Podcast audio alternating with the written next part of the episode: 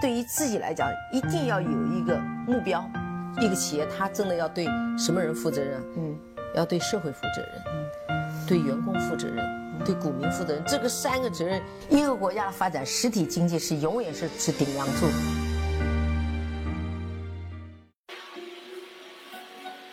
各位好啊，给你一个真实生动的格力电器，我们给的比你要的多。呃，因为这段时间呃是处于过年嘛，前面一年也刚过完，所以说整个的节目呢做的就比较散。那也有时候给大家灌两碗鸡汤，有的时候呢给大家读一篇文章，有的时候呢说一说我自己的游记见闻和感受。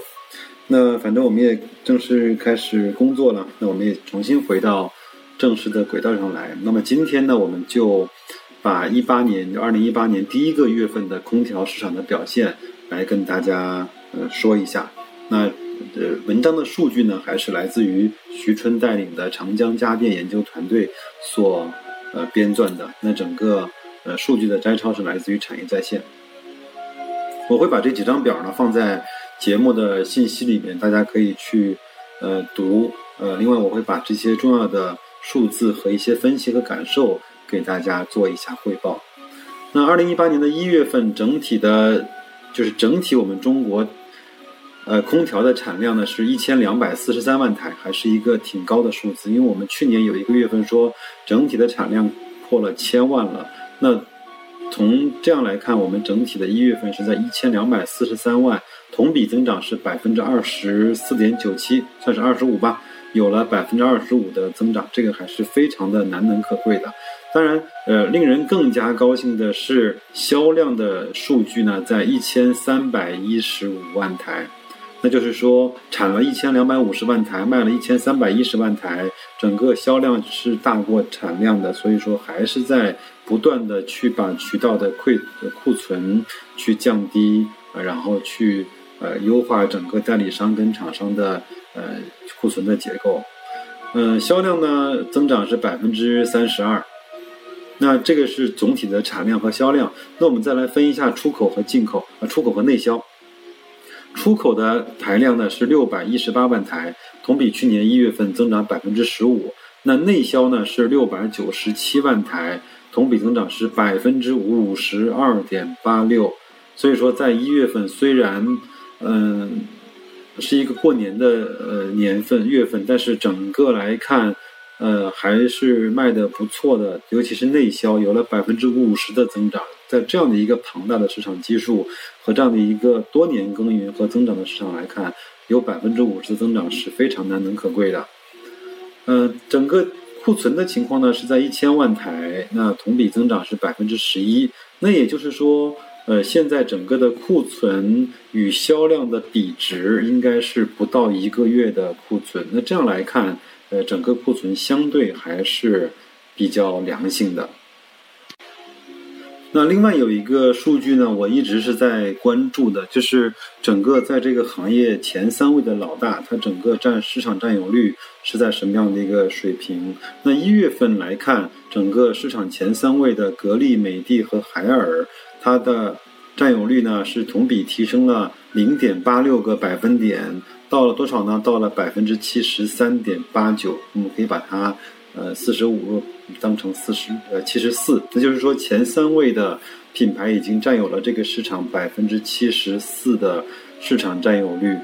所以说，这个市场慢慢的，或者说逐渐的，会向寡头垄断。呃，那所以说，我相信每个人都非常关心格力卖的怎么样，美的怎么样，海尔怎么样。他们是怎么去瓜分这百分之七十四的？那我们下面再来看一看这个数据。呃，那我来跟大家念一下啊，整个格力呢总销量是三百九十四万台，那同比增长是百分之三十九。呃，其中内销呢是两百四十八万台，同比是增长百分之四十七；外销呢是增呃是一百四十六万台，同比是增长百分之二十六点九六。这个是格力的情况，那美的呢？呃，它的总销量是三百四十二万台，那它比格力的三百九十四万台是少了五十万台，同比增长呢也是在百分之三十九，但是它内销的增长率是要快过格力的，它内销是一百七十七万台，同比增长百分之六十。那外销呢是增长率是慢于格力，但是它外销的绝对的呃台数是是要高于格力的。它的外销呢是一百六十五万台，同比增长百分之二十二。也就是说，美的在国至少从一月份来看啊，美的在国内的市场上是获得了一个比格力更高的市场占有率。那在外销的，呃市场的增速，在外销的市场上，它的增速是落后于格力的。那再来看一看奥克斯，奥克斯在。一月份的表现非常抢眼，它和海尔呢都是卖了一百五十六万台的空调，所以说奥克斯从去年的第五位、第四位一直窜到了今年的第三位，它的还是很明显的整个的呃成长的性，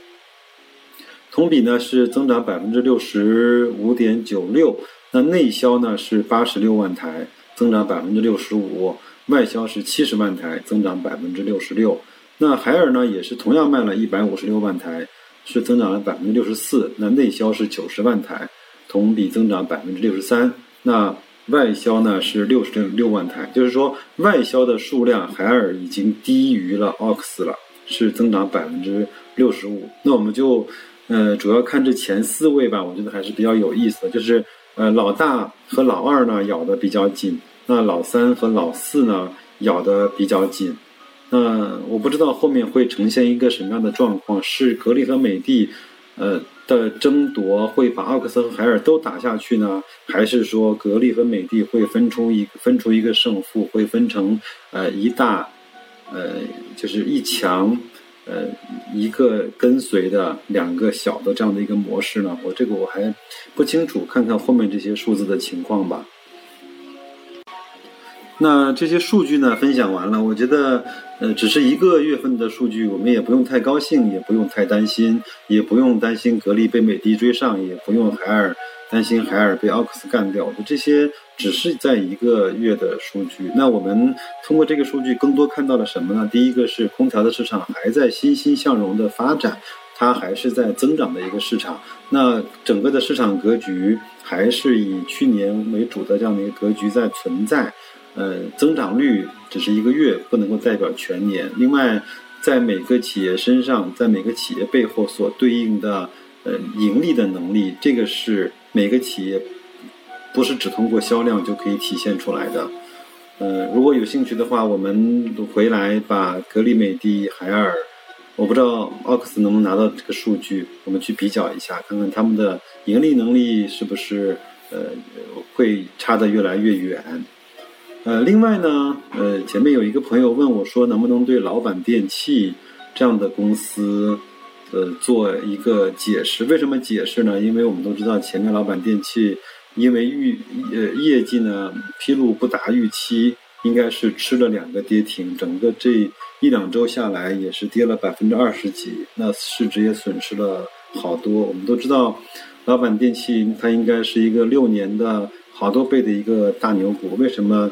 呃，业绩露脸之后不及预期，就会被打得如此的狠呢？我觉得也很简单，因为它已经享受了非常高的估值和非常高的溢价。大家如果有兴趣，可以打开老板电器看看它的市盈率大概是在多少，一定是在三十多倍，甚至是更高的，对吗？因为我没有买它，我也没有太关注，但是我相信一定是在三十多倍的。那现在的美的和格力只有十几倍、二十倍，那还离它差的。很远，所以说这个市场它其实不傻，这个市场它不会，它可能会有情绪的偏差，但是它不会一直去按照错的方式在运行，它一定会在某一个时候会有一个纠错的机制，还有一个纠偏的方法。那像业绩不达预期，它就很明白，它不能够再支持如此高的市盈率。其实市盈率最好，它最好的对应的东西就是对应企业的增长，如果增长没有的话。那它的市盈率就会下来，它就会遭遇我们所谓的戴维斯的双杀。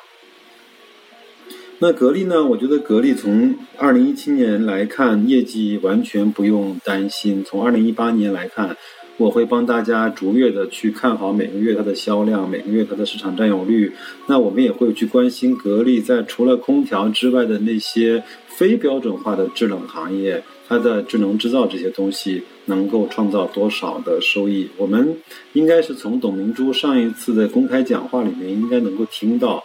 呃，格力它希望在二零一八年它的智能制造。能够能够创造两百亿的市值，那这样的话，按照一八年他做两千亿的话，就是在百分之十的比例，给他点时间，这个比例会越来越高，呃，这个比例会越来越良性。那它除了空调主业之外的东西，也像格力电器一样，能够迸发出。能够做好东西，被别人认可，从成为那个细分市场的龙头或者是老大，享受着高的溢价和定价权。我觉得，嗯，他一定会按照这样的方式来去运转，所以说不用太担心。呃，我们先过好一个月，嗯，再过好余下的十一个月。这两天看书有一篇文章里面的一句话，给了我非常多的警醒和启示。他是这么说的，就是不要拿你战术上的勤奋和努力来去掩盖和逃避你在战略上的懒惰。这句话非常的经典，就是如果一个人他只会去忙忙碌碌，非常，呃苦逼的去做事情，但是呢，嗯，不愿意去思考，呃，思考不敢去思考，甚至是说很难面对。呃，未来的这些不确定和变化，只愿意把时间和精力花在当下的有一些无趣的、简单的重复和忙碌上面，那他真的是用战术的勤奋去掩盖和逃避了战略的懒惰。很多人，呃，每天去盯盘盯得非常起劲，每天去收集那些小道消息，收集得非常好，但是呢。就不愿意去看一本经典的价值投资的书籍，就不愿意去思考一下自己的投资方式，也不愿意去回复和复盘一下自己在前面做过那些所有的投资行为是对还是错，不愿意面对自己的亏损，也不愿意去想自己为什么可以赚到这一点点的钱，也不愿意去思考自己和韭菜到底有什么区别？你自己离那些成功的投资人士，甚至说在各个方面生活、工作和投资上面成功的人士，有多少的差距？嗯，他不愿意去想，或者是说宁愿死都不愿意去想。嗯，好吧，那这一期我们就聊到这儿，谢谢各位。